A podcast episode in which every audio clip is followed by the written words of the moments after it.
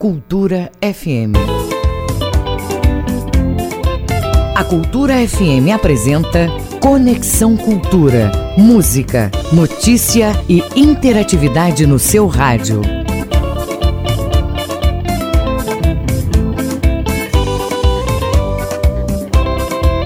Conexão Cultura.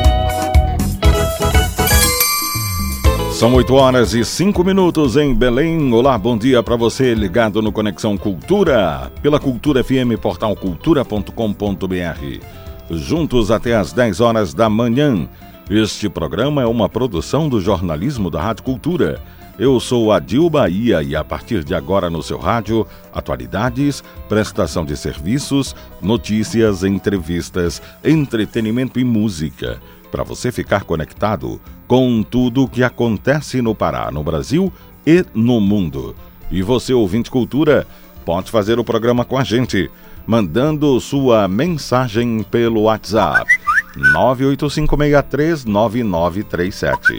985639937 ou ainda pelo e-mail culturafm@funtelpa.com com.br Conexão Cultura na 93,7. Fica com a gente, porque nesta terça-feira, 20 de outubro, o doutor Eduardo Costa vai explicar para a gente sobre uma nova forma de lidar com os impactos da Covid-19.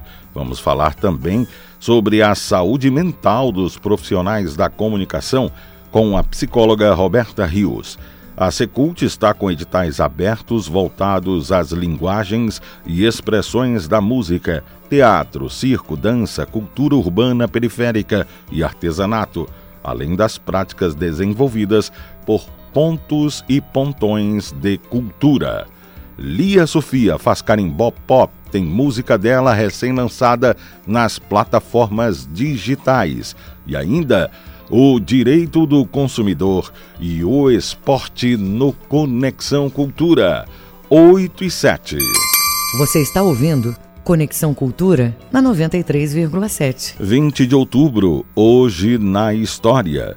Em 1947, o Brasil rompeu relações com a União Soviética. Em 1970, Embratel e Companhia Telefônica da Espanha assinaram um convênio para a implantação de cabo telefônico submarino entre o Brasil e a Espanha.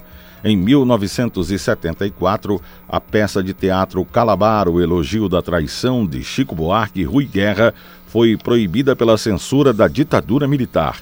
Em 1991, o piloto brasileiro Ayrton Senna conquistou o tricampeonato mundial de Fórmula 1. E em 2008 morreu Luiz Carlos da Vila, compositor e sambista brasileiro. 20 de outubro, hoje na história. Cultura FM 93,7.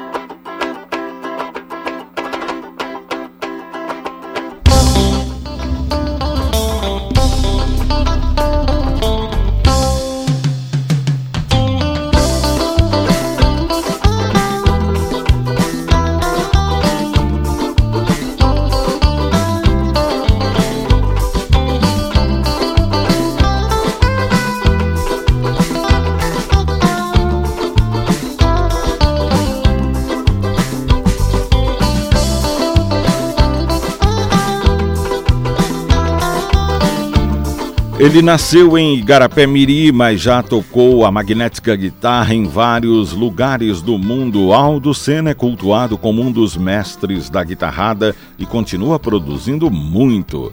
Quem abre o Conexão de hoje com o Rei do Banjo, Aldo Senna, 8 e 9. Bom dia. Conexão Cultura na 93,7.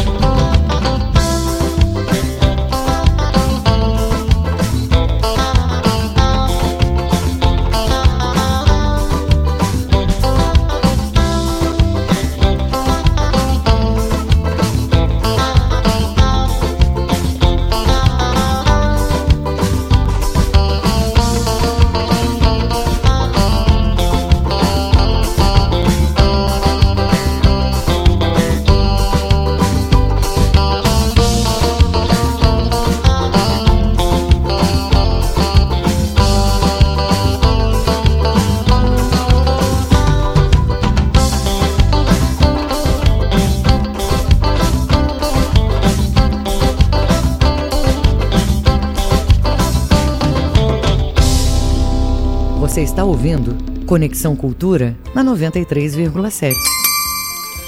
São 8 horas e 12 minutos em Belém. Bom dia para você que se liga na 93,7 Cultura FM e o programa Conexão Cultura.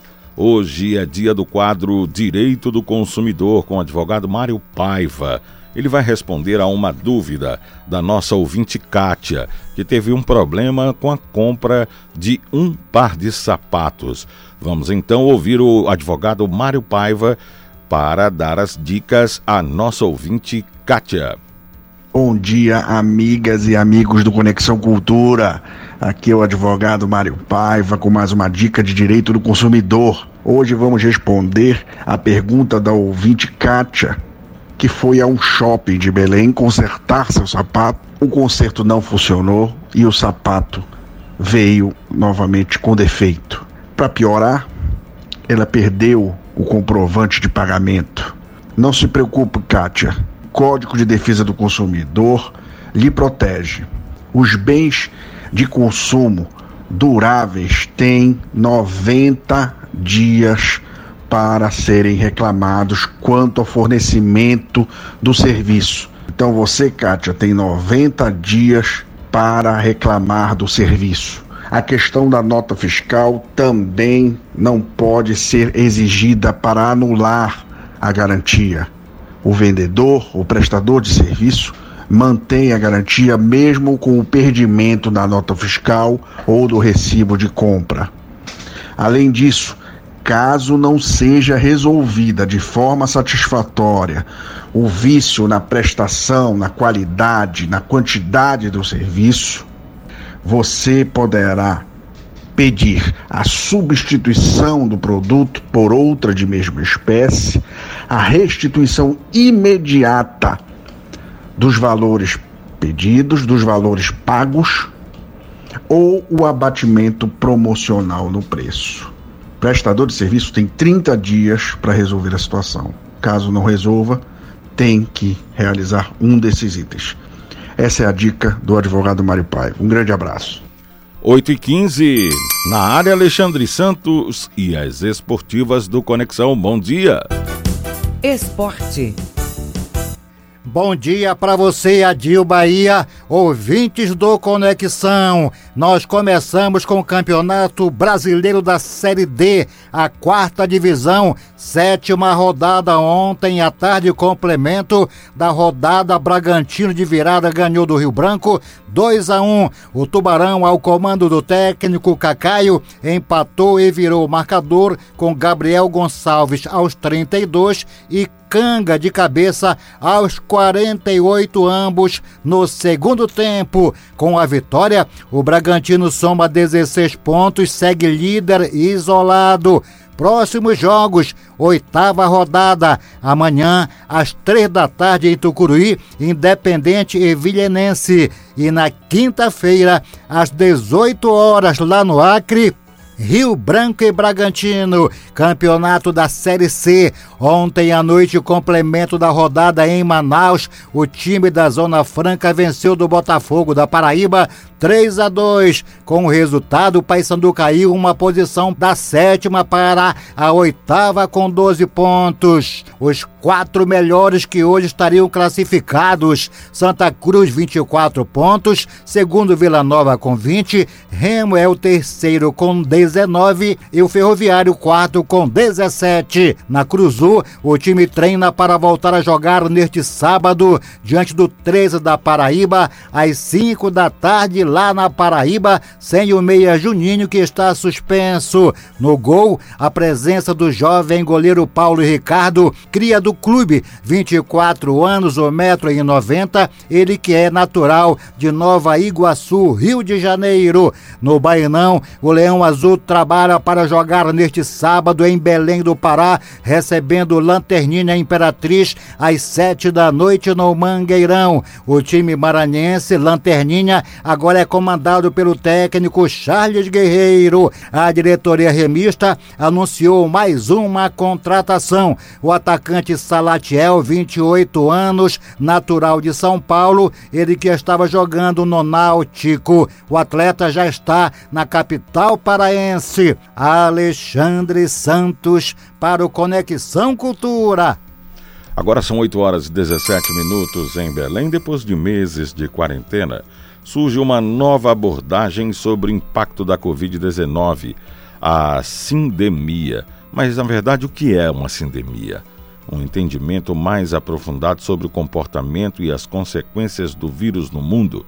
Desde a chegada do coronavírus e a implementação dos protocolos de segurança, doenças pré-existentes foram agravadas e tratamentos paralisados. Além disso, o fator socioambiental tem influência no cenário.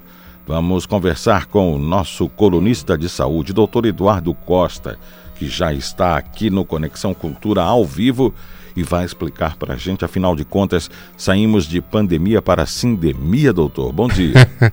bom dia, bom dia a todos os nossos ouvintes. Desculpa a respiração, é que eu estava correndo para chegar a tempo exato.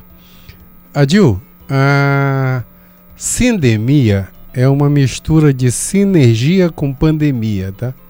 Ou seja, a, a, a sinergia todo mundo sabe o que é, é a somatória de forças, né? Então, quando juntou sindemia com pandemia, deu tudo isso.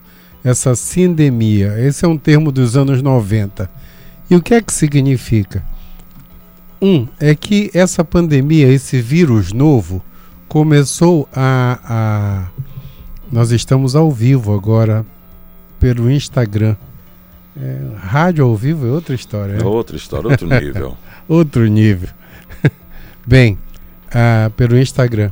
E então, ah, essa doença agora, Adil, ela vem associada a outros fatores muito graves, por isso que chama de sindemia outros fatores que acrescentam a, a, ao coronavírus uma piora do caso, ou seja, a obesidade, a diabetes, a pressão alta, qualquer doença pré-existente, infecciosa ou neurológica, essas doenças elas aumentam o risco para a, o coronavírus. E estamos entrando na segunda fase. Você viu que a Europa praticamente está entrando em lockdown de novo. E provavelmente, apesar daquela curva de todo dia do jornal estar em queda, ainda existem muitas mortes uh, no momento. Hoje mesmo, antes de sair de casa, eu liguei para um amigo meu médico para saber de outro amigo meu e que está com o pulmão acometido 40% hoje. Hoje é dia 20 de outubro. É, é, nós estamos com essa com o mundo parado, pelo menos aqui em Belém, desde o dia 19 de março, que foi quando a Universidade Federal parou. Então, ainda está tendo morte, ainda está tendo muita, muita doença, e essa doença agora, com o termo de sindemia, é por causa da somatória das dos fatores, ou seja, a diabetes, a pressão alta, a obesidade, E qualquer doença prévia, se você tiver com câncer, piorou. E outra coisa, ainda sem contar que muita gente não cuidou de outra doença com medo de sair de casa. Então, essa, a, essa doença nova, essa, o coronavírus, pessoal, é um, um, uma doença diferente de todas que a gente já viu. Todas. Eu já tive coronavírus e era, a, era, é, já tive Covid, o nome da doença é Covid-19. Eu já tive, a minha esposa ficou inclusive muito grave e era para eu estar cheio de anticorpos. E todo mundo está falando que os anticorpos estão caindo depois de três meses. E eu já tive uma paciente minha que já pegou pela segunda vez aqui em Belém. Em abril ela foi diagnosticada por causa do pulmão na tomografia e agora ela foi fazer IgM IgG de novo, está contamina, está com a doença de novo. Agora, quatro meses depois, quatro ou cinco meses. Então essa é a preocupação. Eu estive conversando anteontem, domingo, com um amigo meu lá do Einstein, lá professor da Escola Paulista de Medicina, e ah, eles estão no ponto final das vacinas lá, e uma preocupação é eles não acharam efeito colateral nas vacinas mas eles acham que talvez as vacinas tenham que ser repetidas. Não sabe se a cada ano, não sabe se há quantos meses é, vai cair a imunidade e precisar de outra dose de vacina. Então, o mundo todo está correndo com isso. Essa informação da vacina é super importante, porque todos nós estamos aguardando por isso. O mundo quer voltar ao normal e está com medo de voltar ao normal. É, é, na minha casa, todo dia, na hora do almoço, a gente discute as nossas, os meus dois netos, quando é que eles voltam para o colégio. Os protocolos é, de segurança, né? Total. Ontem o meu neto bateu o joelho, aí eu disse para o meu filho, é, vamos levá-lo no hospital. Ele virou e disse: Não, papai, não, eu não quero que ele saia de casa. Então, a, a, essa situação toda ocorre em todas as áreas. Eu falei do meu neto, mas de repente alguém está com dor no peito por causa do infarto e não vai no hospital. Alguém está sentindo dor por algum motivo e não vai no hospital. Então, é isso é que a gente caracteriza de sindemia, a somatória da pandemia com tudo que faz piorar. Tudo que faz piorar. Então, hoje, os meus pacientes hipertensos, meus pacientes diabéticos, todo mundo está preocupado de novo. Tá? E, e isso volta a falar. Uh, eu acho que é a Itália que está querendo parar duas semanas, 14 dias totalmente. E isso me lembra que aquele professor lá de Pelotas está falando há seis meses que para você parar de contaminar tinha que parar tudo duas semanas, 14 dias, tudo. Todo mundo ficar em casa que aí não, não teria mais contaminação. Mas ninguém deu bola. E cada vez que eu vejo na televisão uh, aglomerado de pessoas, vocês não sabem o quanto preocupa, pessoal, o quanto preocupa. O quanto preocupa, porque é, nós já falamos aqui várias vezes, a gente está comentando isso há seis meses. Toda terça aqui, nós não sabemos quem é que vai complicar e, e vai morrer. E nós já falamos que isso tem um lado genético. E de repente nós não sabemos quem é que vai pegar a doença e vai morrer. E pode ser qualquer um de nós. Nós não sabemos quem é essa pessoa. Então, preocupa, preocupa demais. Preocupa, a, a, a cada dia eu, eu, tenho até medo de ver o jornal com tanta gente. E, e o que é pior, estão liberando. Tem lugares que estão liberando cinema, que estão liberando teatro, que estão liberando aglomera aglomeração das pessoas. Enquanto na Europa voltou de novo a bloquear tudo, aqui Portugal, que estava quase zero, subiu de novo. Né? A, a Inglaterra, todo mundo está querendo parar tudo de novo. Porque, pessoal, algumas pessoas vão morrer. A gente está chegando a um milhão de mortos. Um milhão. Um milhão. Tá? Agora, eh, doutor Eduardo, em relação à Covid-19, essa preocupação da segunda onda, ela é natural, ela realmente existe. Agora, um detalhe importante é que sete meses depois desse primeiro caso notificado aqui uhum. no Brasil, é, já são mais de 150 mil brasileiros mortos. Né? Uhum. Só que a categoria médica ela está exaltando e valorizando o trabalho de cientistas e profissionais de saúde que durante esses sete meses adquiriram uma experiência para melhorar, otimizar, qualificar o tratamento da doença, né, o combate ao coronavírus e assim reduzir a taxa de hospitalização é, e diminuindo aquele risco que todo mundo teme, que é o do colapso no sistema de saúde. E as pessoas falam justamente sobre isso, né? Essa experiência no tratamento, isso está evitando, além das mortes, as internações. Aí eu pergunto para o senhor: existem essas consequências paralelas, é, é, aliás, pós-Covid? A gente estava falando de arritmia, é, trombose, não é? Então são doenças, são problemas decorrentes da Covid que o profissional de saúde já está é, é, qualificado e preparado para combater. Só para você ter uma ideia, Gil, Uh, os psiquiatras estão com o consultório cheio por causa de depressão pós-Covid. Né? Uh, muita gente está queixando, é, e até meus pacientes mesmo, de lapsos de memória. uh, frequente agora. Uma paciente minha me disse que ela passou 15 minutos para lembrar o nome da lasanha. Lasanha! Ela queria lembrar a palavra lasanha e não conseguia. E isso nunca aconteceu e ela só tem 40 anos. Né? Então, o, o pessoal está tendo lapso de memória. O pessoal que teve aquele período de, de eh, falta de olfato e falta de paladar foi acometimento cerebral. Acometimento cerebral do coronavírus. É ele que bloqueia o, o, o, o cheiro e o sabor das coisas.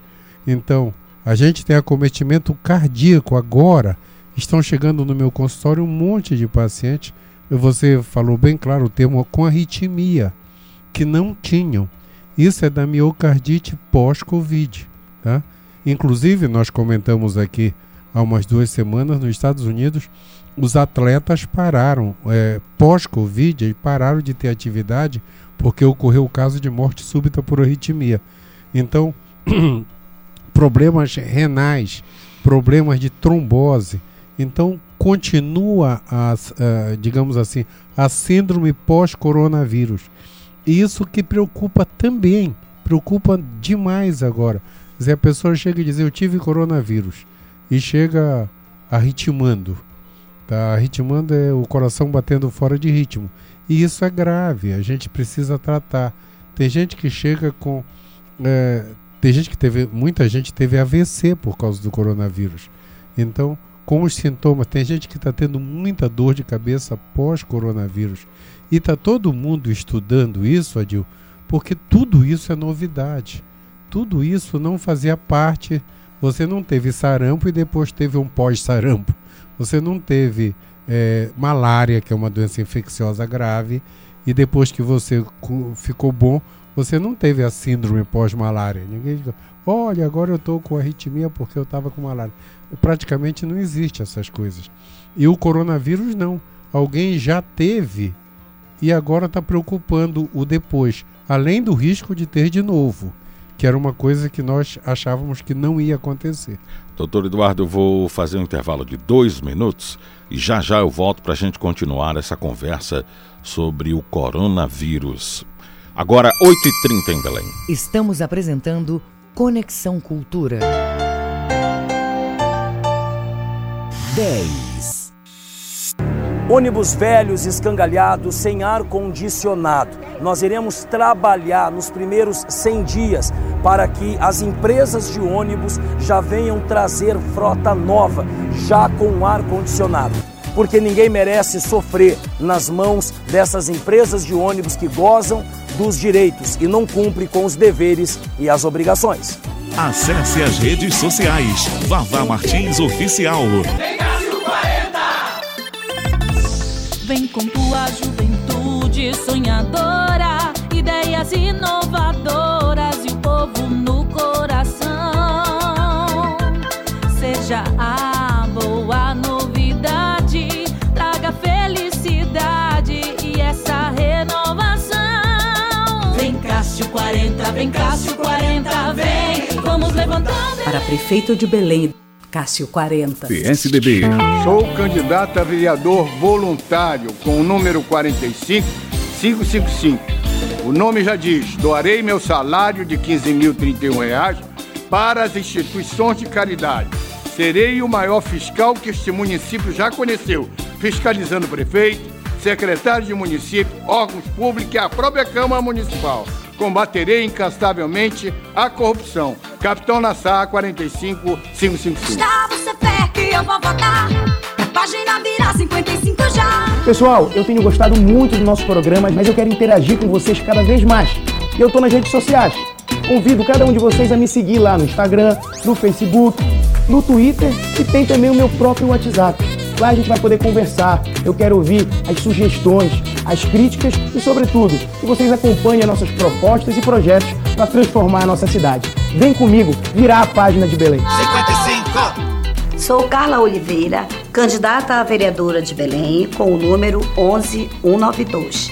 Trabalhando sempre pelas comunidades, Guaraci, Belém, venho pedir o seu voto de confiança para que possamos desenvolver os nossos projetos. Trabalho, inclusão social, com saúde. Carla Oliveira, 11192. Gustavo Sefer 55. Para Belém virar a página. Vem aí a educação para o futuro. Na Belém de Novas Ideias, o fortalecimento da escola pública será a prioridade, porque a educação é um convite ao futuro. Não mediremos esforços para reduzir a evasão escolar e garantir a presença de nossos jovens na escola. Vamos aumentar a oferta da educação especial e valorizar os trabalhadores e trabalhadoras da educação. Coligação Belém de Novas Ideias. Mãe Guerreira, o programa de assistência imediata de Priante para mães que sustentam sozinhas seus filhos. Um programa para as mulheres chefes de famílias que estão excluídas do mercado de trabalho. Estudei o orçamento e garanto, tem dinheiro para isso. Os recursos virão de três frentes: da prefeitura, do governo do estado e do FAT, lá de Brasília. Esse é um programa muito abrangente, pois beneficiando as mulheres, beneficia também os seus familiares. Agora é pra frente Belém. Agora é Priante. Priante Prefeito e Patrícia Vice. ZYD 233, 93,7 MHz. Rádio Cultura FM, uma emissora da Rede Cultura de Comunicação. Fundação Paraense de Rádio Difusão, Rua dos Pariquis, 3318. Base operacional, Avenida Almirante Barroso, 735. Belém, Pará, Amazônia, Brasil.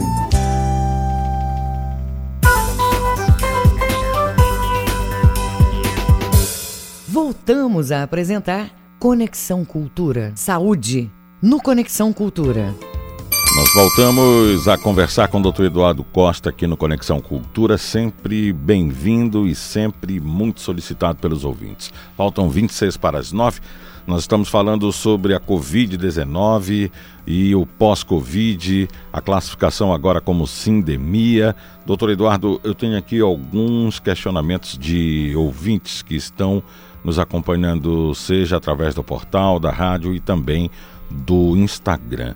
É, a Mary fala sobre, foi sua aluna, e fala sobre os sintomas, aliás, os diagnósticos retardados de cânceres por, durante a Covid, né? Uhum. A Adília também toca no assunto importante que são os, as consequências da Covid. O pós-Covid afetou rins, afetou até a visão. Miopia regrediu dela. No caso dela, uhum. a miopia caiu de 2,5 para 1.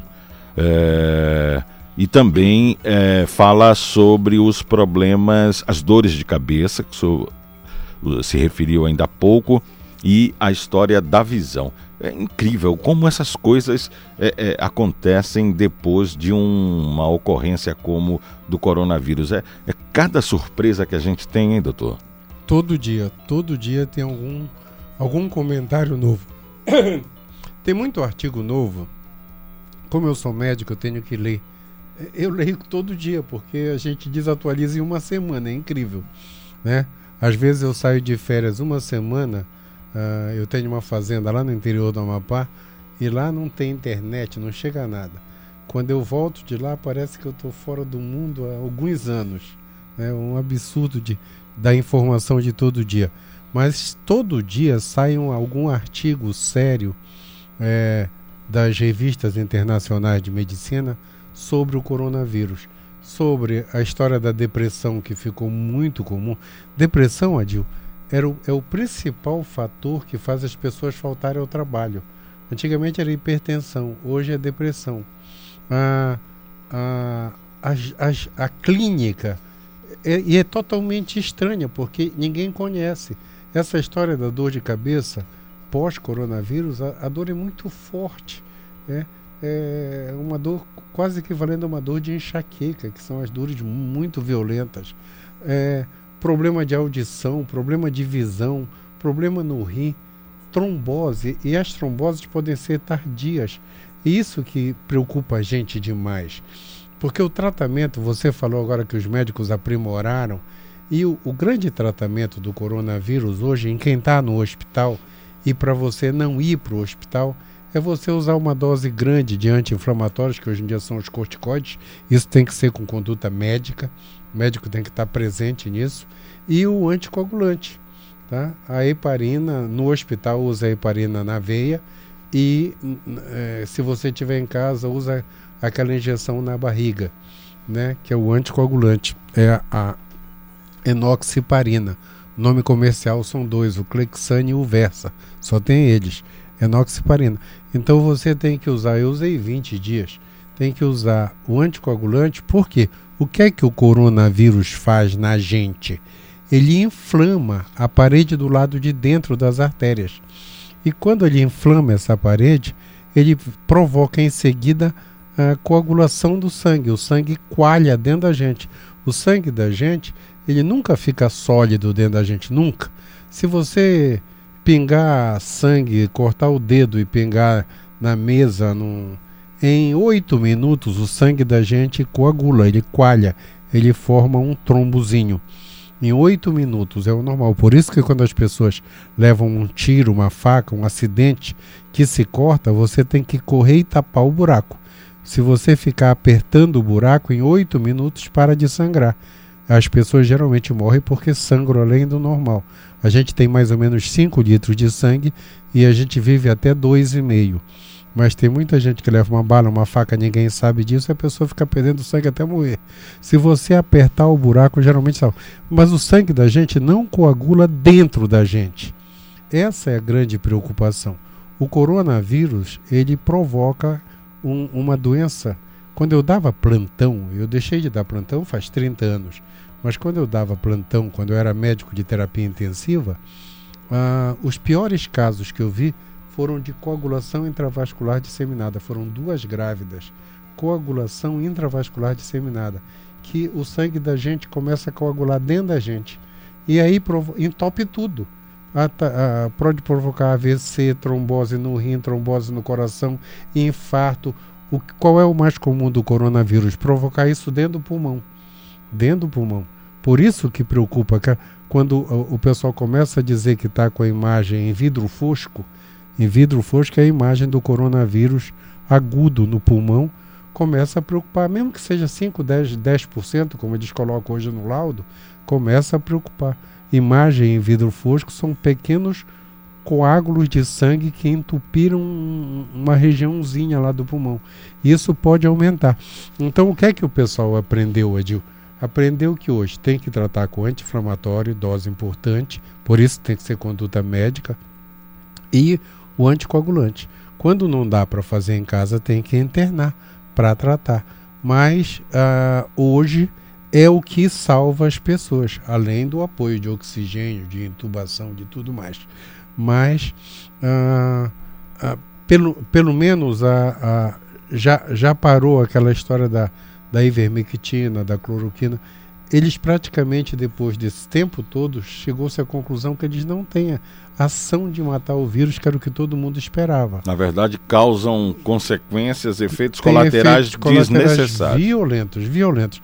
Um dia desse eu participei de uma live e uma médica lá de Santos, agora a gente faz essa coisa mundial, né, pela internet, uma médica lá de Santos estava falando que eh, ela estava descrevendo as coisas, falando e, e ela falando que a, a, a, o, a azitromicina ela aumenta o QT e pode provocar morte. A cloroquina aumenta o QT e pode provocar morte.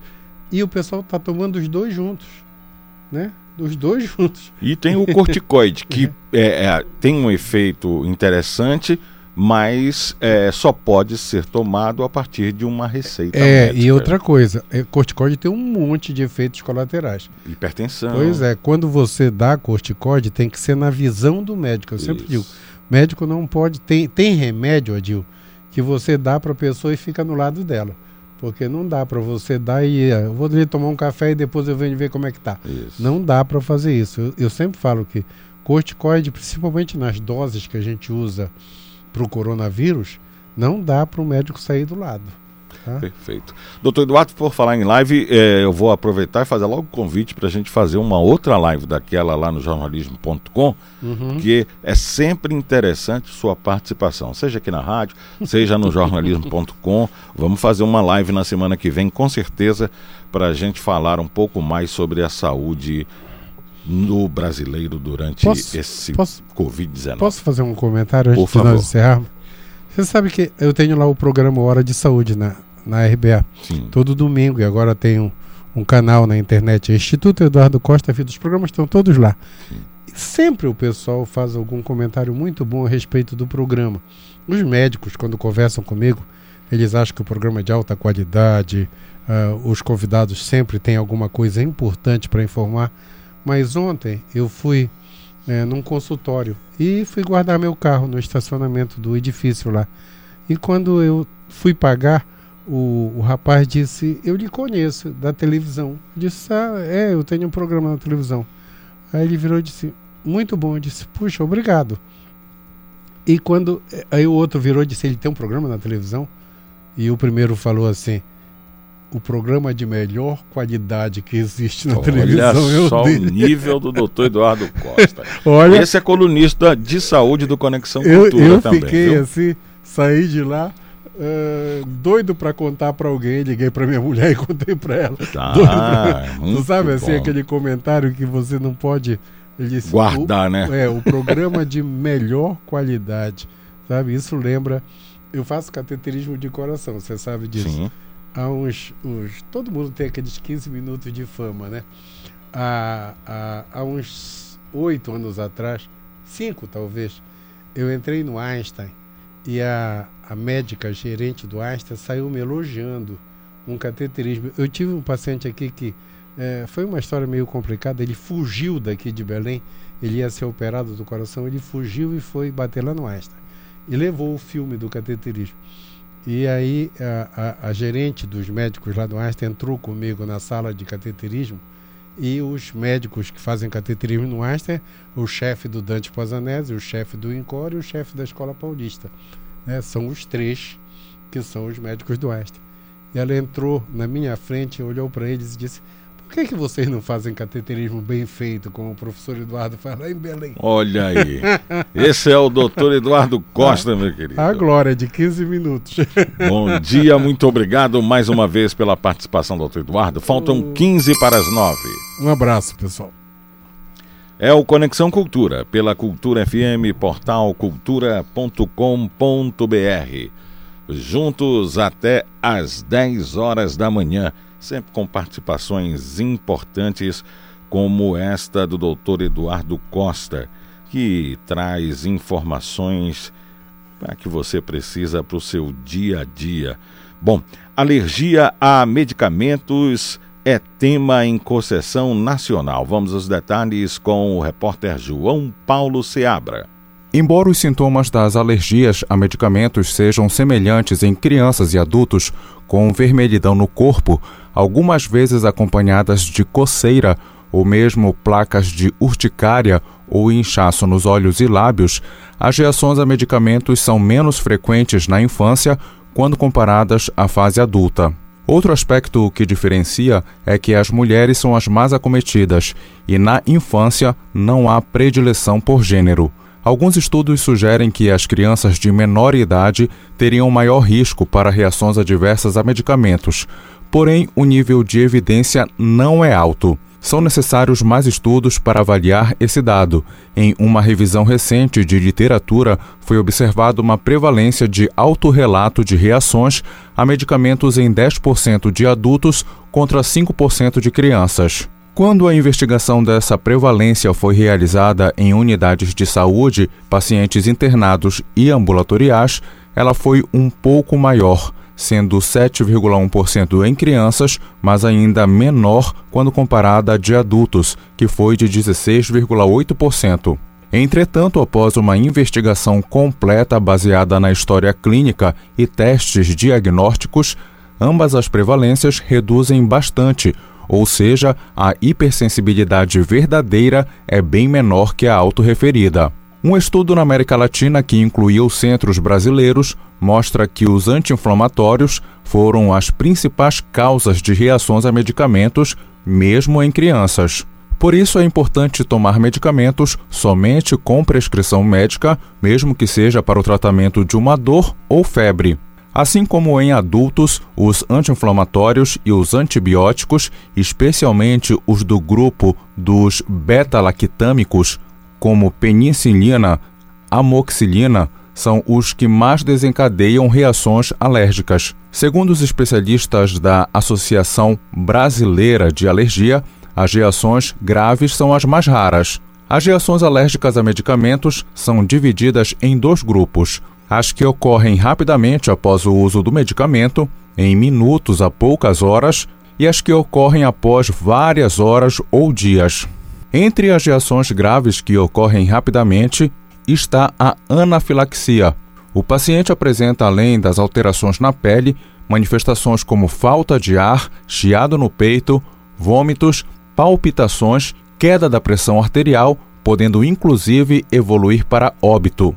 Entre as reações tardias estão manifestações cutâneas mais graves, como lesões bolhosas no corpo e acometimento de órgãos internos como fígado, rins e outros. Muitas vezes essas reações tardias são de difícil diagnóstico, porque o intervalo entre o início da medicação e dos sintomas é mais longo. Para identificar a alergia ao antibiótico, o primeiro passo é verificar se realmente a criança tem alergia a antibióticos. Isso é feito através de uma história clínica bem detalhada, buscando esclarecer quais foram os sinais e os sintomas apresentados pela criança. Muitas vezes a criança apresenta manifestações cutâneas que foram desencadeadas por uma infecção e não pelo medicamento em si. A partir da história, os alergistas poderão indicar testes específicos para esclarecer o diagnóstico. Esses testes podem ser realizados na pele ou mesmo oferecendo a medicação suspeita para confirmar ou afastar a alergia, o que é conhecido como teste de provocação oral sempre deve ser realizado por alergistas treinados em local apropriado para o tratamento de uma eventual reação adversa. Após o diagnóstico preciso, pode-se receitar antibiótico mais indicado para aquela criança. E caso se confirme a alergia a um antibiótico, é possível indicar um antibiótico de outra classe que não faça reação cruzada com o anterior. E alergia a medicamentos na infância é um dos temas que será abordado durante o 47º Congresso Brasileiro de Alergia e Imunologia, que acontece entre os dias 31 de outubro e 2 de novembro.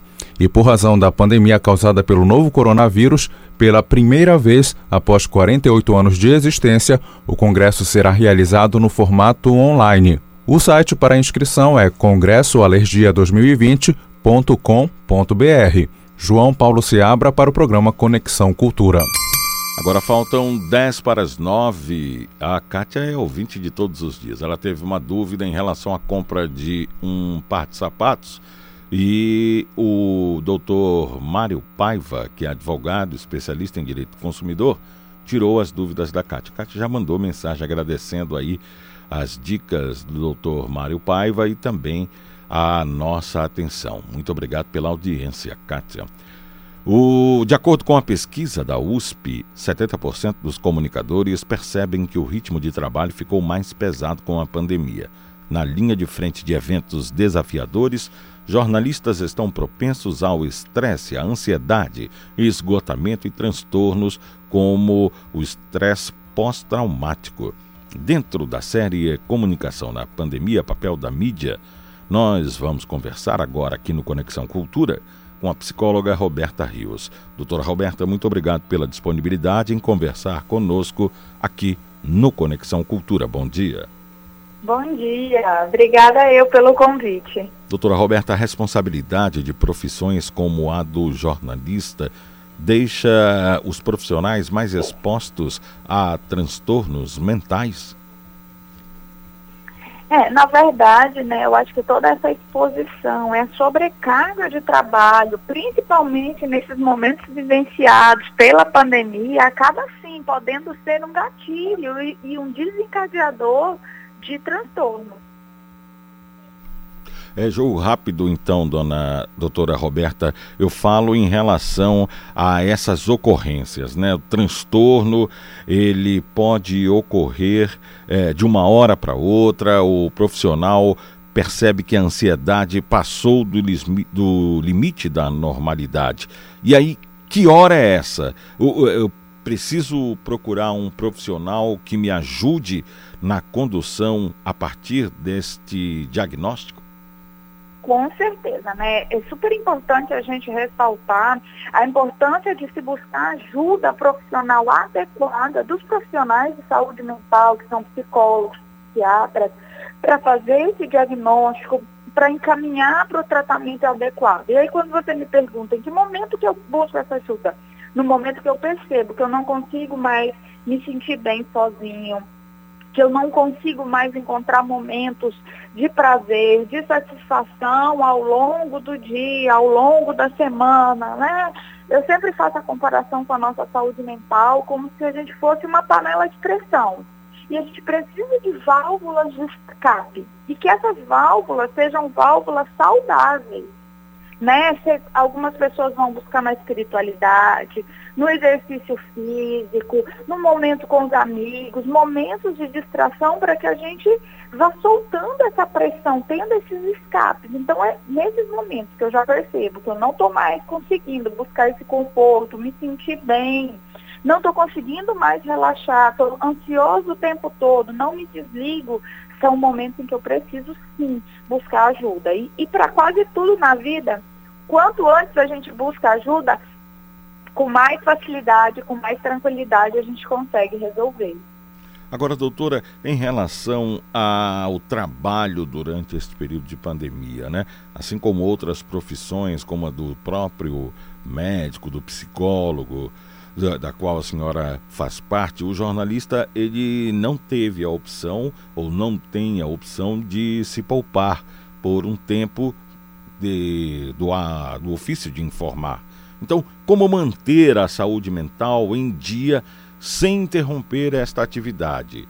Como é que eu vou poder me dedicar à minha profissão sabendo que a qualquer momento eu também corro riscos? Desculpa que eu não, não ouvi o finalzinho. A qualquer momento não. Eu também corro riscos. Sim. É, é, é importante a gente buscar na realidade, o medo, né? O medo de se contaminar, o medo de se expor, ele é importante. É um, é um sentimento que traz a questão da sobrevivência. Então, eu preciso buscar, na realidade, ações objetivas para minimizar esses medos. Por exemplo, que, que eu posso fazer na prática, no meu dia a dia? Eu posso me cuidar, eu posso fazer todos os protocolos de segurança, de saúde, de higienização. Isso vai me dando uma segurança de que eu estou me cuidando. Né? Então, é, fazer essa busca e trazer para a prática ações práticas para lidar com isso vai minimizando. E aí, o que, que a gente também pode fazer além disso é nos momentos em que a pessoa não está no trabalho, que ele consiga de fato se desconectar. Deixe o telefone longe, não fique se expondo o tempo todo a notícias, você já faz parte disso. Então, no momento de lazer, que você busque momentos realmente de distração, em que você possa se desconectar e conseguir ter momentos de relaxamento. Agora, doutora, em relação ao profissional que trabalhou o ano inteiro, né? Desde fevereiro, março foi quando esta pandemia, na verdade, apertou o cinto aqui no Brasil. É, uhum. E agora chega um período em que ele de repente vai tirar férias, vai é, ter a oportunidade de ficar afastado durante 15, 20, 30 dias é, é, uhum. das atividades normais. Qual a orientação que um profissional da psicologia daria a esse profissional do jornalismo? É, eu daria que dentro das possibilidades que consiga realmente aproveitar, que consiga se desconectar das notícias, né, que consiga que leve com responsabilidade isso, mantendo os cuidados mas também buscando cuidar da sua saúde mental, buscar é, atividades que tragam prazer, as atividades que tenham minimamente um contato com a natureza, isso traz uma paz, isso traz um, uma leveza que pode sim ajudar muito para revigorar essas energias. Doutora Roberta Rios, psicóloga, Muito obrigado pelas informações, muito obrigado pela consulta particular aqui no Conexão Cultura, porque eu acabo me enquadrando aí num perfil do, de muitas das suas colocações. Muito obrigado, tenham um bom dia e saúde também. Muito obrigada pelo convite, um bom dia. Três minutos para as nove. Estamos apresentando Conexão Cultura. Cultura FM. Aqui você ouve música popular paraense. Tanto. Música popular brasileira.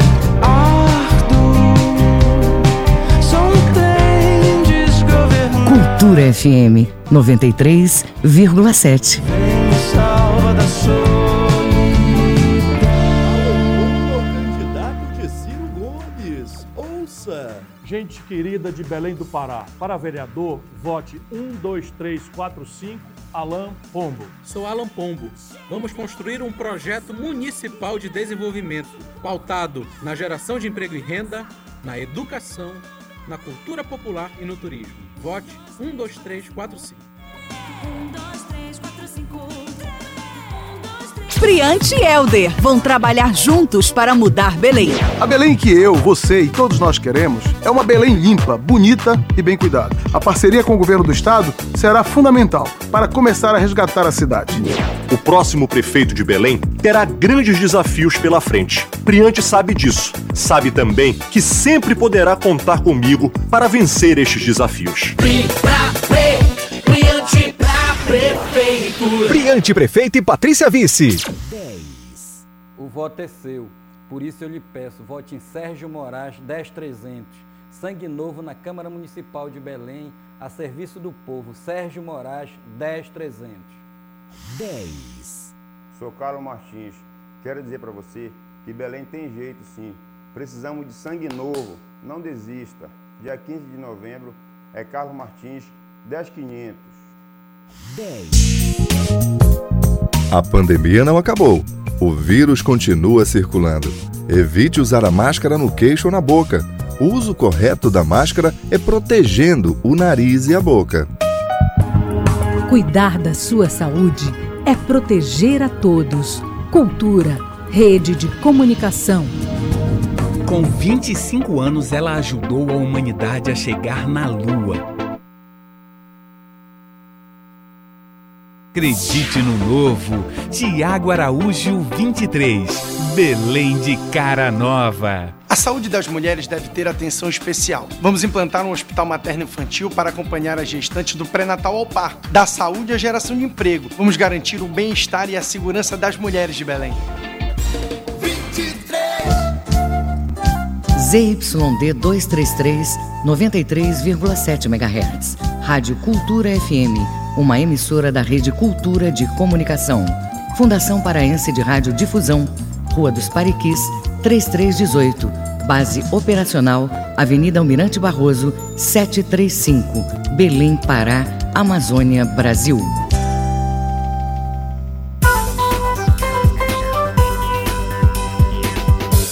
Voltamos a apresentar Conexão Cultura. São nove horas e um minuto em Belém. É o Conexão Cultura pela Cultura FM, portal cultura.com.br. Até às 10 horas da manhã você pode participar mandando sua mensagem pelo WhatsApp 985639937. Anote aí. 985639937. É o WhatsApp do Conexão.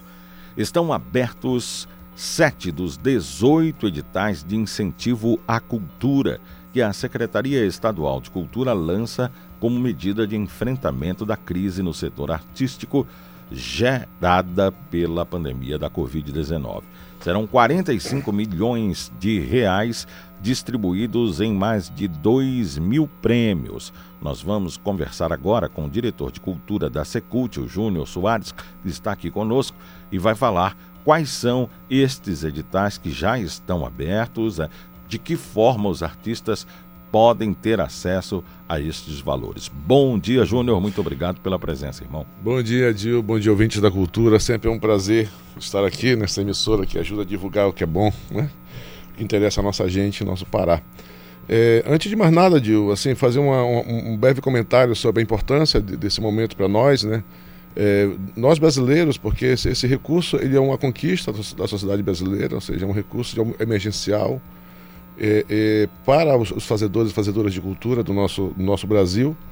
E aqui no estado nós, nós ficamos com um valor global de aproximadamente 67 milhões, dos quais é, 15 milhões, 25 milhões a gente está destinando ao auxílio emergencial, do inciso 1, né, que é o atendimento a pessoas mesmo, como, como esse auxílio emergencial do governo federal, né, diretamente para a cultura. Estamos, inclusive, implementando busca ativa em comunidades quilombolas, em territórios indígenas, para poder cadastrar as pessoas que ainda não conseguiram ter o acesso ao benefício.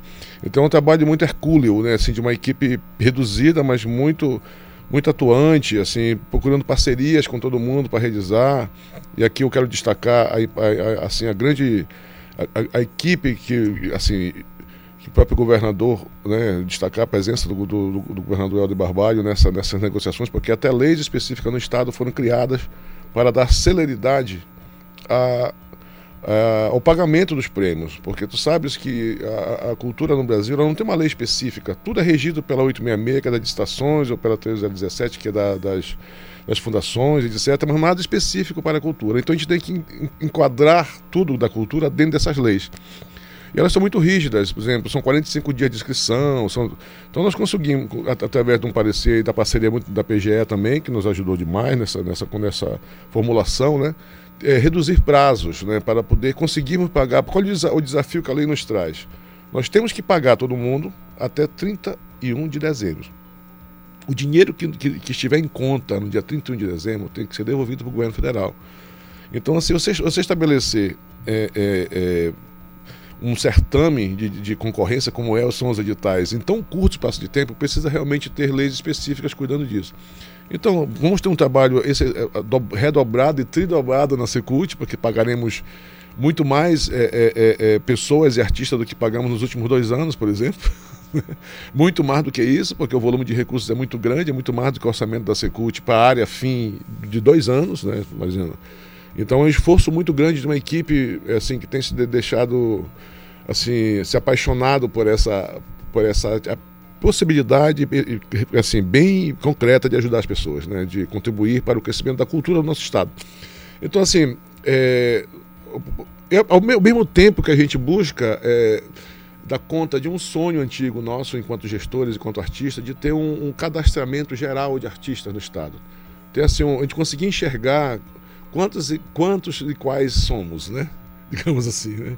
Em que áreas estão? Então nós nós criamos, nós, nós trouxemos a tecnologia de, uma plataforma chamada Mapa Cultural, né? Que é a mesma Cumim que usou há tempos atrás e, e, é uma plataforma de inscrição e, e, de pesquisa, porque lá dentro você consegue é, é, fazer é, vários filtros, né, que possibilita realmente essa, esse trabalho de, de identificação. Né?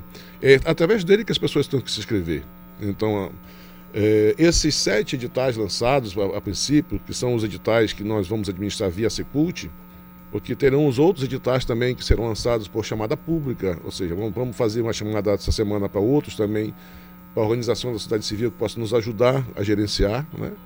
Eu, nós, nós, temos, nós temos é, é, é, organizações aqui no Pará que podem receber editais e, e administrar conosco e essa chamada pública vai acontecer essa semana. Provavelmente estaremos mais uns 17 milhões de reais essa semana, para te dar uma ideia, em editais, né? Para essas, dessa modalidade de, de, de, chamada pública. Mas esses sete lançados, ou seja, nós temos aí todas as partes cênicas, né? O teatro, a dança e o circo. Nós temos a música, né? nós temos os pontos de cultura, nós temos o artesanato e a cultura urbana periférica. Esses sete editais nós lançamos. São 721 premiações, né? Disponíveis possíveis para, para essas categorias. E todas as informações estão no site que é direcionado a Leo de Blanc Pará. Você basta sentar no Google, Google e colocar Leo de Blanc Pará, que vai direcionar para o site, né, por esse site que nós administramos, lá onde estão todas as informações sobre os procedimentos, que é o leialdirblancpará.pa.gov.br. Você vai lá, lá você tem tanto para o inciso 1, que é, que é o auxílio emergencial, quanto para o inciso 3, né? que é o dos editais. E aí é feita uma inscrição na plataforma, né? os editais estão disponíveis todos lá dentro, você pode baixar, fazer download dos editais, entender o regramento e, e se inscrever na, na, plataforma virtual. Não tem, não tem inscrição física, nem por correio, não, é tudo virtual. Né? Agora, pessoa física e pessoa jurídica têm acesso pessoa física, pessoa jurídica. Assim, nós, o, qual o procedimento? Toda, mesmo, mesmo a pessoa jurídica, ela tem um representante, então acaba sendo um proponente, pessoa física, representando, representando um coletivo ou uma empresa, né? Então esses procedimentos são muito fáceis ali dentro. Nós temos é, é, atendimento de suporte também para tirar dúvida. Ao, ao, longo dessa semana e da outra, faremos algumas lives de explicação, estaremos cada vez mais, mais envolvidos na, na comunicação disso. Porque, como eu digo, nós, começou esses primeiros começaram no dia 19, né? E vão até o dia 3 de novembro as inscrições para essas sete premiações logo, né? Então eu acho que a, a, os artistas, os fazedores fiquem atentos. Quem souber, quem puder assim, colaborar nessa rede né, de informação que a gente é necessária para chegar a informação em todo mundo, né? Porque a gente sabe que tem lugares que não se chega a comunicação fácil ainda, né? Então vamos fazer esse esforço coletivo porque é um dinheiro para o Estado, isso vai circular dentro do Estado e com certeza vai contribuir para a melhoria da vida de muita gente né, que precisa desse recurso para sobreviver e para mostrar sua arte, sua cultura para o povo. Porque o que acontece, que coisa bacana, né? Ao final do processo, esses, esses, esses, essas propostas culturais que serão premiadas terão que ter um retorno para, para, para a sociedade, né? Para as escolas públicas. Então, normalmente são duas apresentações gratuitas, oficinas. Então, ganha o artista, ganha a comunidade, ganha todo mundo, circula o recurso dentro do estado do Pará. Eu acho que ajuda também na nossa economia, na forma de a gente viver aqui. É, e também é a hora do boca a boca funcionar, né? Sim. Um artista sim. que conheça outro que esteja nesta condição de necessidade, que é, é, tenha esse projeto aí engavetado e não tenha a oportunidade de conseguir recursos, essa é a hora aí de procurar as plataformas da Secult para ter acesso a isso. Também não vai ter desespero, né, o Júnior? Não é porque vai voltar o dinheiro para o governo federal que a gente. Ah, não, mas tem que distribuir tudo, não. Vamos com calma. Ah. Isso aí tem que ser prestação de contas, tudinho bonitinho. Não podemos esquecer, Adil, que a gente tem que prestar conta para o governo federal desse dinheiro. Então, Isso. Então, quando se trata de relação com o ente federal, a gente tem que ter. Aliás, temos que ter o trato sempre bom da, da, coisa pública, porque ela é pública, né? Temos que cuidar direito dela, estamos fazendo com toda a lisura, assim, total lisura, comandados e liderados pela nossa secretária Ursula Vidal, né? Que é, é uma pessoa impressionante na forma de na dinâmica da energia de cuidar das coisas. Eu queria só destacar uma coisa interessante também, Adil, que é a forma de construção desses editais, né? Ou seja, nós não fizemos nada da nossa cabeça. Na realidade, nós, nós, nós, nem era obrigatório fazer isso, mas o Estado do Pará, por, por não ter um, um, Conselho de Cultura atuante, né, formamos um Comitê de Emergência Cultural, com 19 setoriais. Né? Setoriais são as categorias artísticas, teatro, dança, música, né, todas estão, são 19. Então, esses, esses editais, os objetos, até o nome da, da, das modalidades de premiação são assim frutos de uma intensa conversa com esses setoriais. Então, na realidade, eles nos trouxeram as demandas, nós debatemos pessoalmente com eles, né? E definimos os, os, os, as modalidades, os valores, o tipo de premiação que a sua categoria receber. Então, é um trabalho totalmente participativo e coletivo. Esse é o, acho que é uma, uma, um registro muito importante da, da própria gestão da, da, da secretária Úrsula Vidal. É, porque uh, anteriormente vinha de cima para baixo, né? Agora não. O, juntos. É, juntos, constroem, discutem, veem quais os setores que precisam dos investimentos, porque a cultura precisa e muito de investimento nesse estado é, é rica, mas em conteúdo, mas em investimento precisa. E isso aí é uma grande oportunidade. Júnior, queria agradecer a sua participação aqui, disponibilizar sempre o Conexão Cultura para divulgação de coisas interessantes e notícias, informações interessantes. Agora, é, em relação aos próximos editais, Júnior, já tem previsão? Eu acho que até nós estamos trabalhando com prazo de quinta-feira de divulgar mais, mais cinco grandes editais, né? Audiovisual, artes visuais, eu acho. Estamos finalizando essas coisas. Um, um, um que é para aquisição de, bem, de bens e, e, serviços, né? Que, que nós estamos assim tentando fazer, formatando parcerias com o SESC, Sistema S. Ou seja, está todo mundo trabalhando numa coletividade para dar certo, né?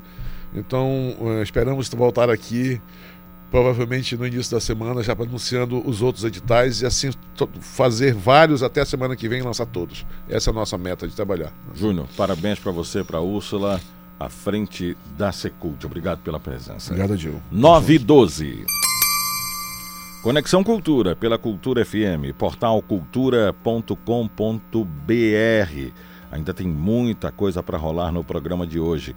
Eu vou chamar agora a participação do repórter João Paulo Seabra, que ele fala sobre o Hospital de Santarém, que está contribuindo para a permanência de médicos no norte do Brasil. João Paulo, é com você. Continuar atuando na região do Pará. Atualmente, o número de médicos residentes que decidem continuar atuando na região do Pará chega a 50%. E em cinco décadas, o total de médicos no país aumentou 665%. Esse levantamento, que consta da pesquisa Demografia. Atualmente, o número de médicos residentes que decidem continuar atuando na região do Pará chega a 50%, e em cinco décadas, o total de médicos no país aumentou 665%. Esse levantamento, que consta da pesquisa Demografia Médica 2018, realizado pela Faculdade de Medicina da Universidade de São Paulo, USP, revela o crescimento do número de profissionais, mas alerta para uma outra situação no país. Em janeiro de 2018, o Brasil contava com 452.801 médicos. Esse número representa 2,18 médicos por mil habitantes. No entanto, a distribuição de profissionais médicos não é igualitária nos estados e municípios. A região Sudeste apresenta o maior número de profissionais. Apenas em São Paulo, a concentração de médicos é de 21%. Outras regiões do Brasil, como o Norte e o Nordeste, acabam sofrendo com essa desproporção. Em Santarém, no Pará, o Hospital Regional do Baixo Amazonas tem buscado contribuir para mudar essa realidade. A unidade, que é localizada na região da Floresta Amazônica, vem ajudando a formar médicos por meio do programa de residência em parceria com a Universidade Estadual do Pará, a UEPA. Ao todo, 83 médicos já se formaram em 12 especialidades com apoio do programa. Desse total, cerca da metade dos profissionais continuaram atuando na região, muitos no próprio hospital. Atualmente, o Hospital Regional do Baixo Amazonas conta com o trabalho de 145 médicos em 35 especialidades. A unidade é mantida pelo governo do Pará, sendo gerenciada desde 2008 pela ProSaúde, uma instituição filantrópica com atuação em todo o país. Além de referência no serviço de assistência médica de alta complexidade no norte do Brasil, o hospital também é um local de intercâmbio para estudantes de medicina de outros países, como Espanha, Bélgica, França e Estados Unidos. Com o trabalho realizado junto aos residentes, a unidade tem fortalecido o interesse dos profissionais em continuar atuando na região proporcionando mais acessibilidade e qualidade na assistência em saúde à população. João Paulo Seabra para o programa Conexão Cultura. 9 16 em Belém. Projeto lança compromissos para candidatos com a população marajoara. As informações com Marcelo Alencar. Bom dia, Dil Bahia e ouvintes do Conexão Cultura. A campanha Marajó Melhor lançou na última quinta-feira uma agenda com 30 propostas para que os candidatos às prefeituras e à verança dos 16 municípios do arquipélago do Marajó se comprometam. Sob coordenação da ONG Observatório do Marajó, 11 lideranças locais se reuniram na comunidade de São Miguel, em Portel, para elaborar o documento. Bahia o objetivo é atuar na organização de oficinas participativas para definir as prioridades de cada município. Paralelo a isso, o Observatório lançou uma consulta online para também identificar as necessidades das cidades. O material finalizado pode ser acessado no site do projeto e reúne propostas de saúde, educação, trabalho e renda, moradia digna, mudanças climáticas e emergência ambiental, cultura e gestão pública responsável. Dentre elas, está a melhoria da merenda escolar, com o cumprimento do Programa de Aquisição de Alimentos, PAA, além de estratégias de apoio aos pequenos produtores rurais e o enfrentamento à violência contra a mulher. O Observatório do Marajó atuará como plataforma intermediária em que os candidatos possam manifestar o interesse, mas será com as comunidades que deverão assumir os compromissos. Para acessar a agenda, comprometer-se com ela, baixar o termo de compromisso e saber mais, basta acessar marajormelhor.org.br. Marcelo Alencar, para o Conexão Cultura, volta no comando a Dil Bahia. São 9 e 18 em Belém. A Emater oferece curso gratuito de hortas domésticas para moradores de breves. Vamos aos detalhes com João Paulo Seabra. O objetivo do curso é capacitar pessoas comuns, sem qualquer experiência anterior com agricultura, e preparar a própria comida e moradores de breve no Marajó. Eles começaram nesta segunda-feira as aulas do curso piloto do projeto de Hortas em Pequenos Espaços, que é promovido pelo Escritório Regional da Empresa de Assistência Técnica e Extensão Rural do Estado do Pará, a Emater. A ação tem como objetivo auxiliar na reeducação alimentar, garantindo assim mais saúde, sobretudo diante do enfrentamento da pandemia da Covid-19.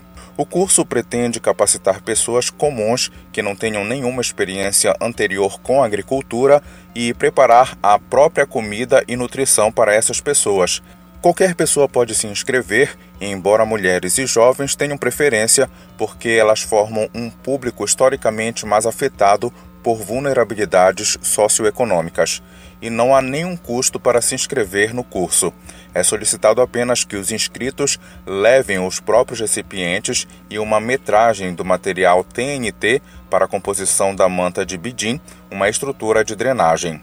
E serão repassadas e treinadas práticas que tornam possível o plantio seja em qual moradia for, apartamento ou casa, e sempre aproveitando vasilhames que seriam descartados e ambientes antes ociosos, a exemplo de parapeitos de janela e cantos de sacada. Na primeira turma, somente 10 alunos participarão de explanações e demonstrações práticas que são conduzidas por especialistas na sala de reuniões da sede do órgão durante os três próximos dias, sempre das 2 horas da tarde até as 6 horas da noite, com disponibilidade de álcool em gel e distanciamento social. E eles receberão sementes, terra e seixo para aprender a conhecer e a proceder o plantio leigo de hortaliças com relevante valor de consumo e comercial no município, como alface, cebolinha, chicória, coentro e tomate cereja. Ainda há vagas para uma segunda turma que será do dia 26 a 28 de outubro, no mesmo horário e no mesmo lugar, com a presença de ministrantes convidados do Senar, que é o Serviço Nacional de Aprendizado Rural e de insumos doados por fornecedores parceiros. Os interessados podem se inscrever pelo telefone WhatsApp DDD 91 99321 9387 ou de forma direta no escritório da Emater de segunda a sexta, de 8 da manhã até meio-dia e de 2 da tarde até às 5 horas, na rua Paz de Carvalho, número 2141, no bairro Centro. João Paulo Seabra para o programa Conexão Cultura. Agora são 9 horas e 21 minutos em Belém. Conexão Cultura pela Cultura FM, portal cultura.com.br. Uma informação importante veio através da France Press é, o governo Jair Bolsonaro opera uma série de mecanismos de censura indireta que dificultam livre exercício do jornalismo no Brasil. Denúncia foi feita pela ONG francesa Repórteres Sem Fronteiras no informe trimestral. A ONG afirma ainda que entre julho e setembro, o presidente Bolsonaro e os aliados mais próximos, entre eles os três filhos políticos, proliferam e ataques a jornalistas e meios de comunicação e que a postura abertamente hostil à imprensa se tornou a marca registrada do governo brasileiro. 922 em Belém. É o Conexão Cultura pela Cultura FM, portal cultura.com.br. O repórter Marcelo Alencar nos informa sobre o novo horário de abertura do Mangal das Garças. É com você, Marcelo.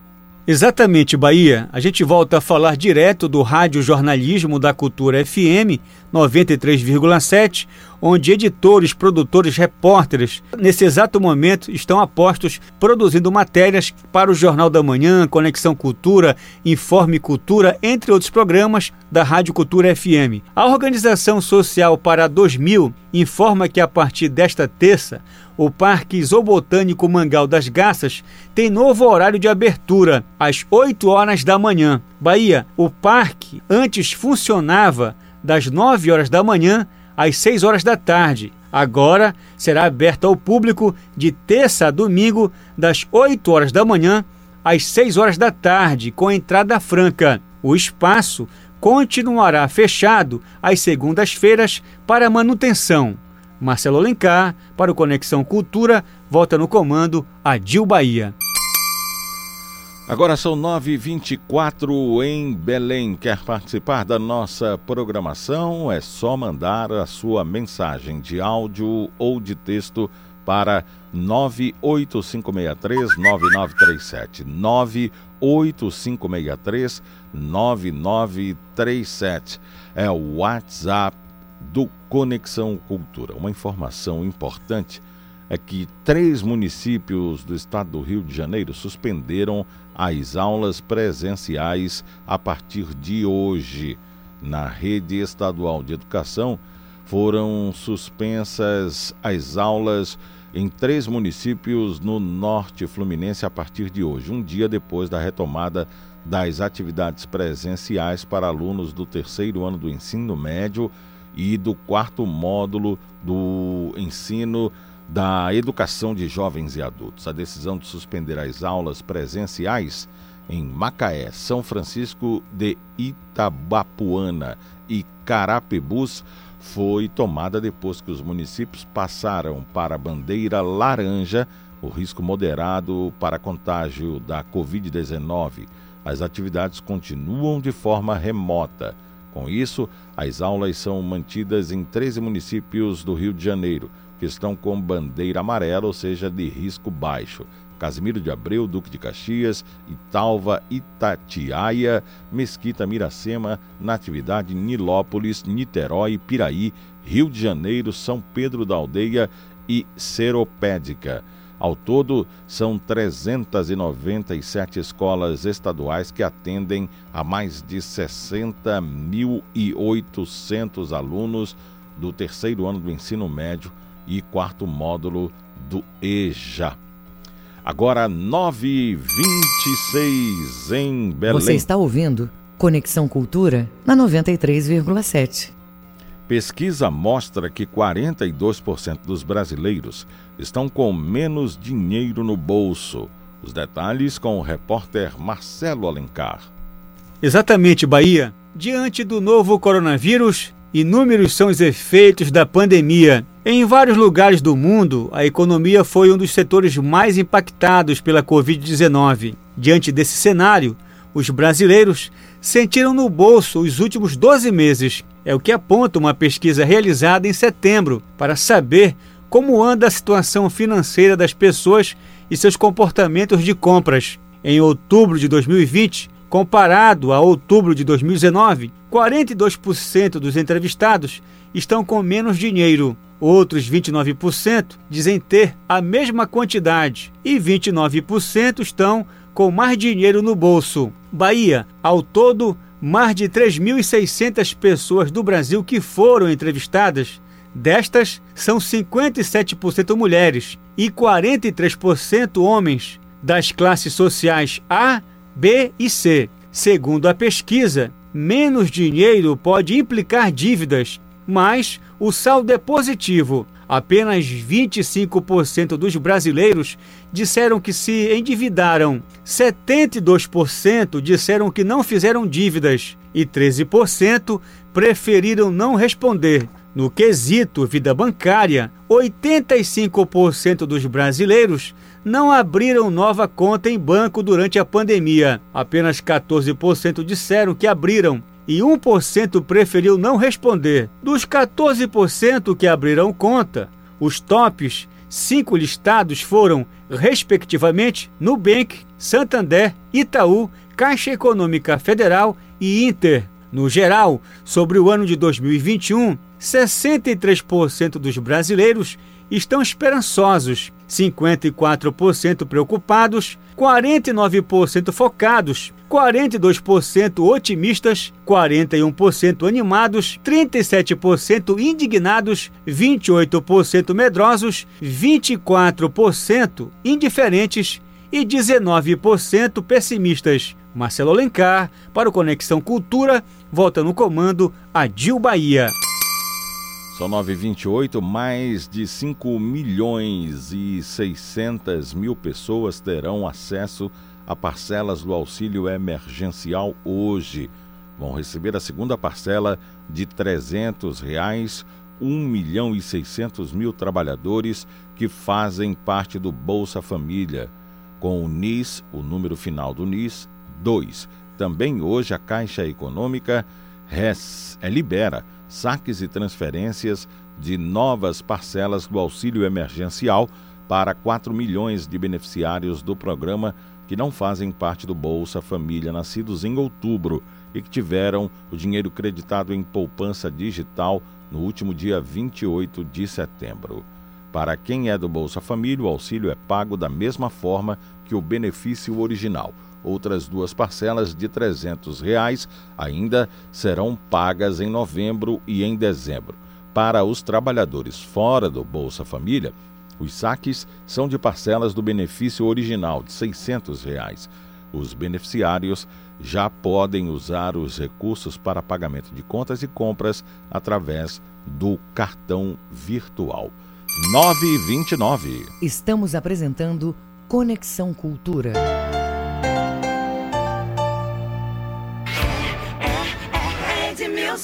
Vem aí o crédito fácil e barato. A crise econômica, agravada pela pandemia, vem provocando o fechamento de pequenas empresas em todo o Brasil. Em Belém, os impactos estão sendo enormes. Pensando nos pequenos e microempreendedores, vamos retomar a experiência do Banco do Povo. Crédito fácil e barato para garantir os negócios abertos e os empregos. Coligação Belém de Novas Ideias. Minha Belém anda desanimada, muito desencantada, sem conseguir avançar.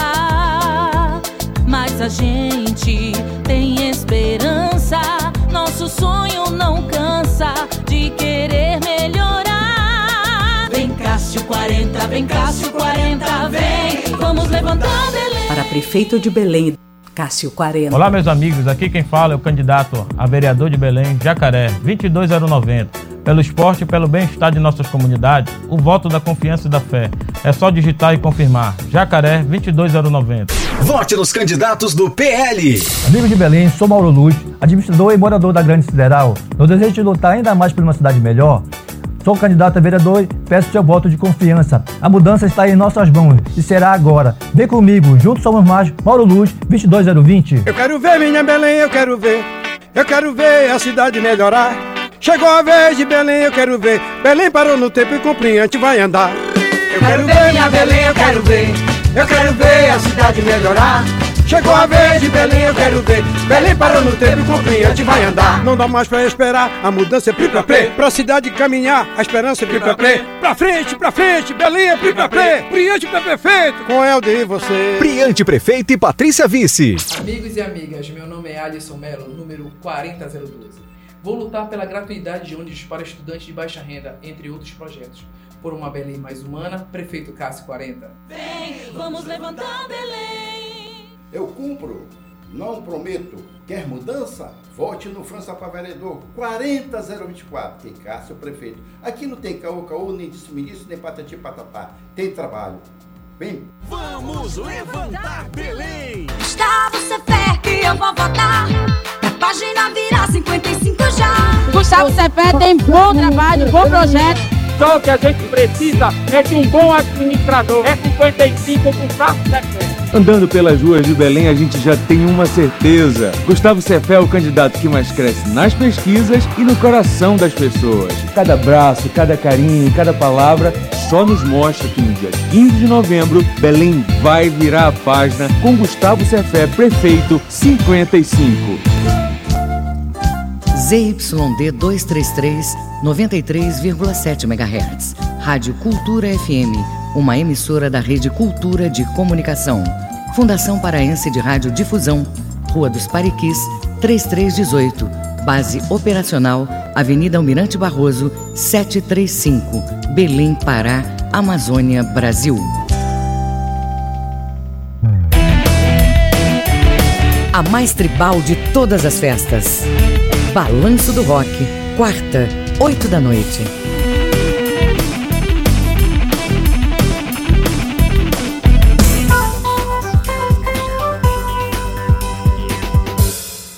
Voltamos a apresentar Conexão Cultura.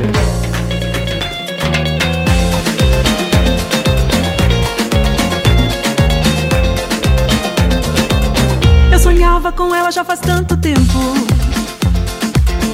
Sabia que um dia ela chegaria.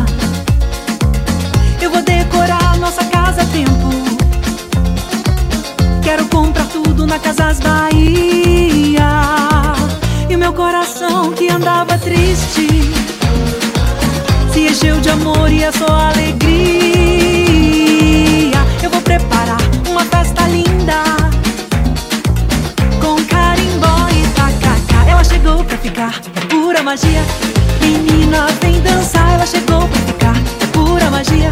Vai dar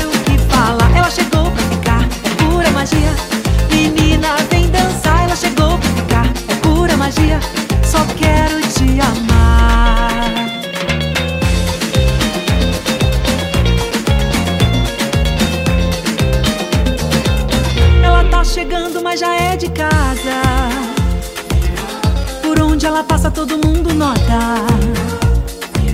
Ela junta todo mundo e a conversa é boa. Sempre foi querida por todas as rodas.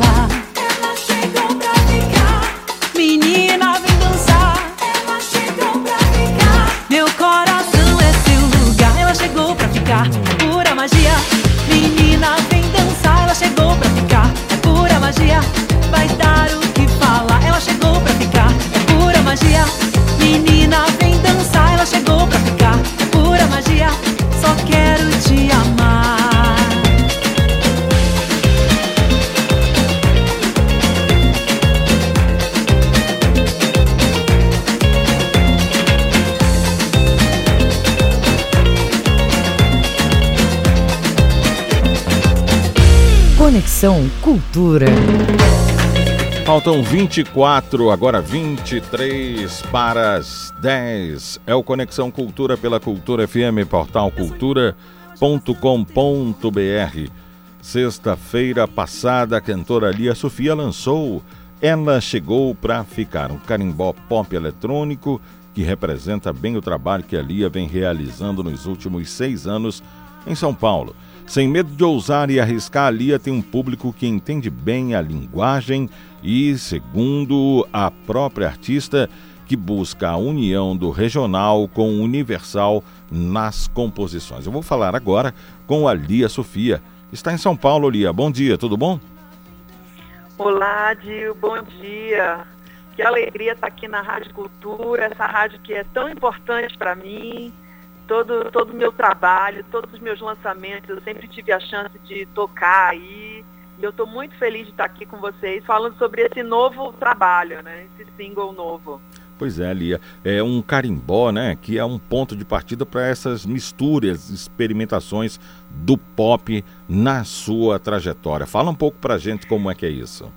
Sim, na verdade eu já venho fazendo isso, né? Desde Ai Menina, na verdade a Menina já tem assim alguns synths, né? Eu já uso alguns sintetizadores, bumbo eletrônico, eu já vou colocando algumas pitadas de, de do pop, da música eletrônica, né?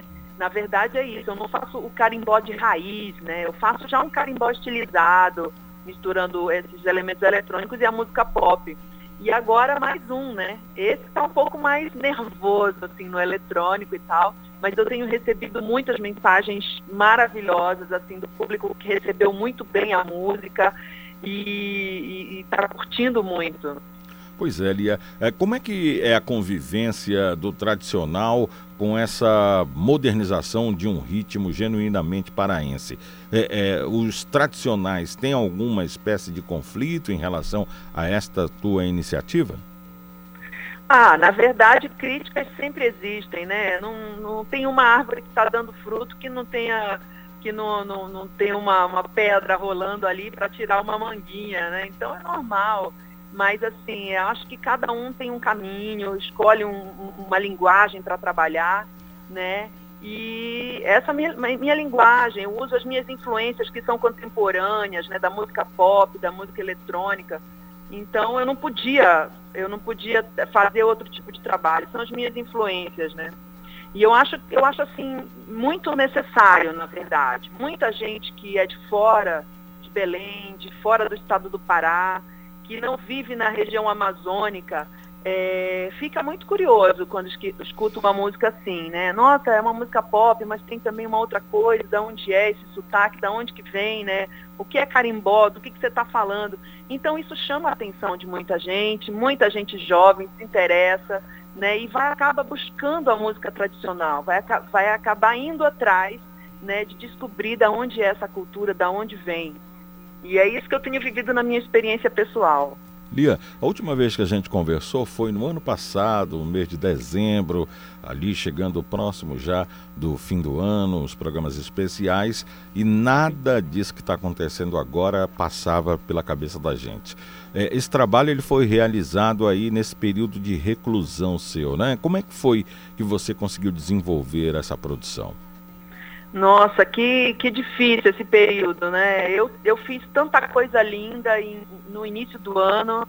É, coloquei o meu bloco de carnaval na rua aqui em São Paulo, bloco Carimbolando, é, com quase duas mil pessoas indo atrás do, do meu triozinho elétrico, né? Foi lindo. É, viajei para o Rio, fiz show em Belém, fiz um monte de coisa no início do ano. E quando foi em março, portas fechadas, né? E a gente teve que se reinventar, na verdade, teve que, que repensar tudo. Eu estava com, com vários shows marcados, com viagens, e tudo foi adiado, tudo foi cancelado. Então, mas assim, dentro de casa, uma compositora, eu, como muitos, não dá para ficar parada, né? Eu compus muita coisa nova e uh, fiz, inclusive, dois clipes que em breve vão sair, né? E dentro de casa mesmo. Então, Fiz um monte de projetos, já estou com parcerias novas, né? Essa música mesmo é em parceria com outros amigos.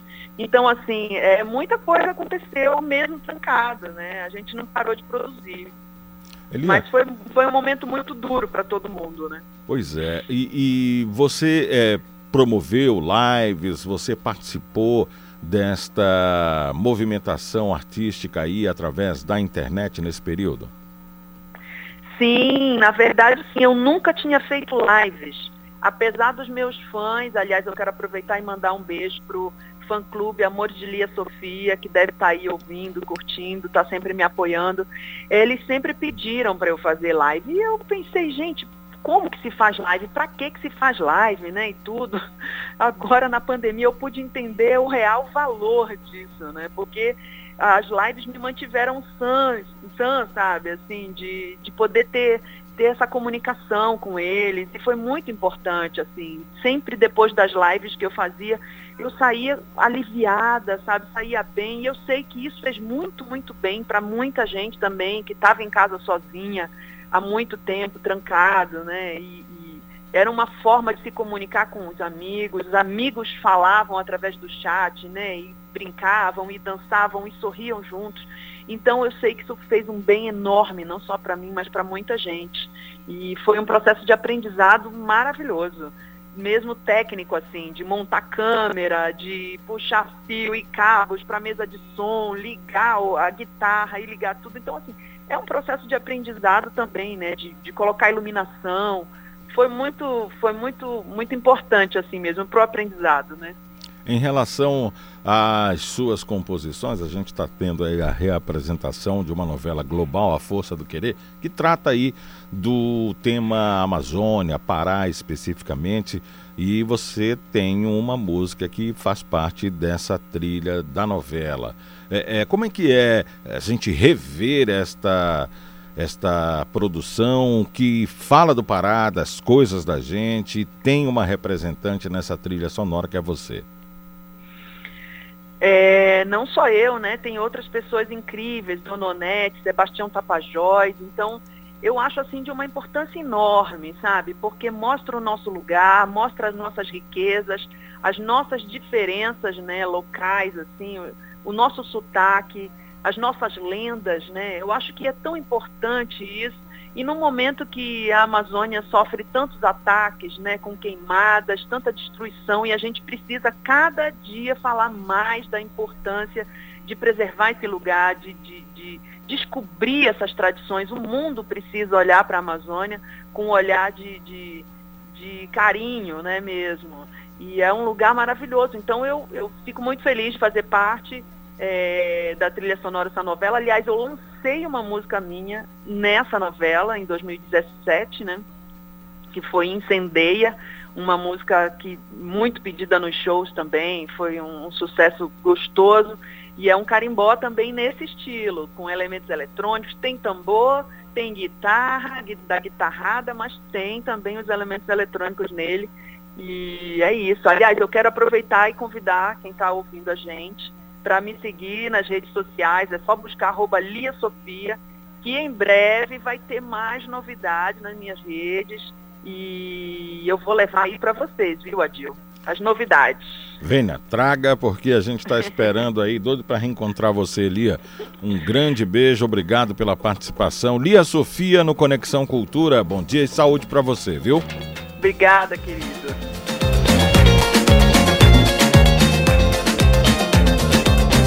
Sonhava com ela já faz tanto tempo. Sabia que um dia ela chegaria. Eu vou decorar nossa casa a tempo. Quero comprar tudo na Casas Bahia.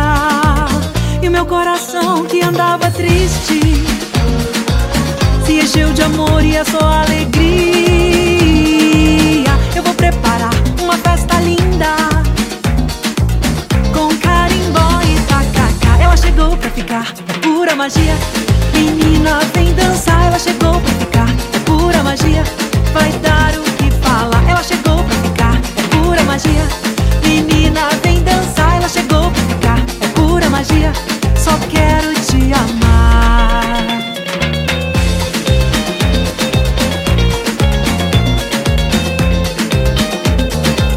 Ela tá chegando, mas já é de casa. Onde ela passa, todo mundo nota. Ela junta todo mundo e a conversa é boa. Sempre foi querida por todas as rodas.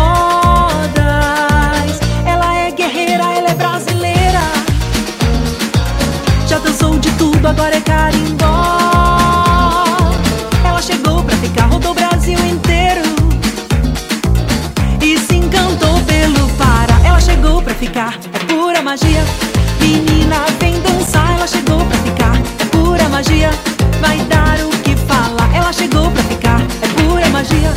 Menina, vem dançar, ela chegou pra ficar. É pura magia,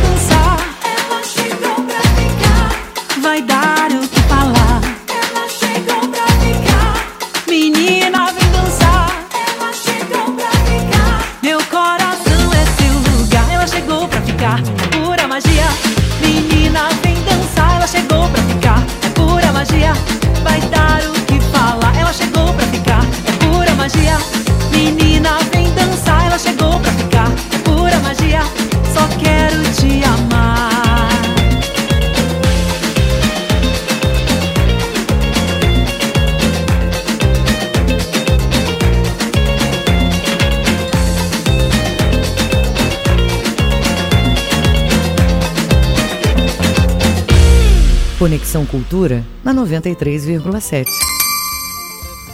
Faltam 12 minutos para as 10 horas. Ônibus pega fogo na Avenida Augusto Montenegro e fica completamente destruído. Vamos às informações com Marcelo Alencar. Exatamente, Bahia. Voltamos a falar ao vivo do Rádio Jornalismo da Cultura FM 93,7, onde repórteres, produtores, editores estão a postos trabalhando nesse exato momento produzindo matérias para o Jornal da Manhã, Conexão Cultura, Informe Cultura, entre outros programas da 93,7 Cultura FM. Bahia, um ônibus da linha Marituba e Coraci pegou fogo no início da manhã de hoje, na rodovia Augusto Montenegro, no bairro Águas Negras, em Coraci, região metropolitana de Belém. Segundo o- os bombeiros, a provável motivação teria sido um superaquecimento no motor do veículo, que ficou totalmente destruído. Apesar do susto, ninguém ficou ferido. O incidente aconteceu por volta das seis e meia da manhã de hoje. O motorista relatou aos bombeiros que trafegava normalmente com passageiros pela rodovia no sentido de Coraci, quando notou fumaça saindo da caixa de câmbio. Imediatamente ele parou o veículo no acostamento e pediu que os passageiros saíssem por segurança. E logo em, e logo em seguida a fumaça então começou a se intensificar. Ele abriu o capô do motor e verificou que saía fumaça. Foi quando ele começou a visualizar chamas e como estava sozinho, não conseguiu conter, pois não estava com extintor de incêndio.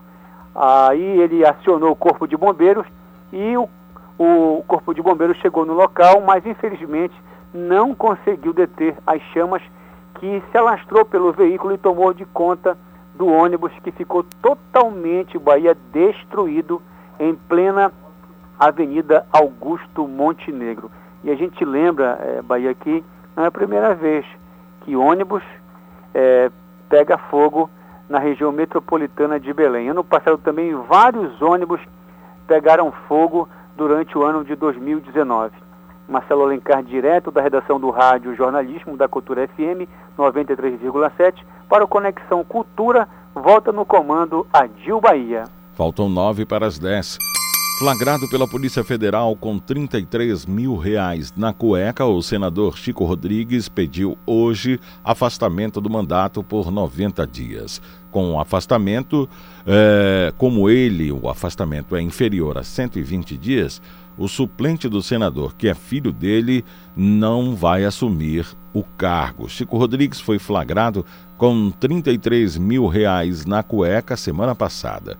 O dinheiro foi encontrado durante uma operação que cumpriu mandados de busca e apreensão na casa do parlamentar. A operação apura suposto esquema de desvio de recursos públicos em Roraima. Rodrigues nega as acusações e afirma ainda que o dinheiro serviria para o pagamento de funcionários. Após a operação, partidos políticos protocolaram uma representação no Conselho de Ética do Senado com o objetivo de caçar o mandato do parlamentar. Aliados do senador Rodrigues, contudo, passaram a segunda-feira costurando o acordo político para que ele se licenciasse. O próprio presidente do Conselho de Ética, Jaime Campos, do DEM do Mato Grosso, sugeriu que o senador se licenciasse por 121 dias. Nas conversas reservadas, Chico Rodrigues ouviu de políticos aliados que o Supremo Tribunal Federal deve ratificar a decisão do ministro Barroso que o afastou do mandato.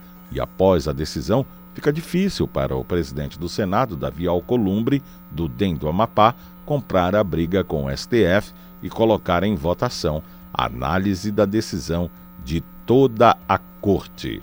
Faltam sete para as dez.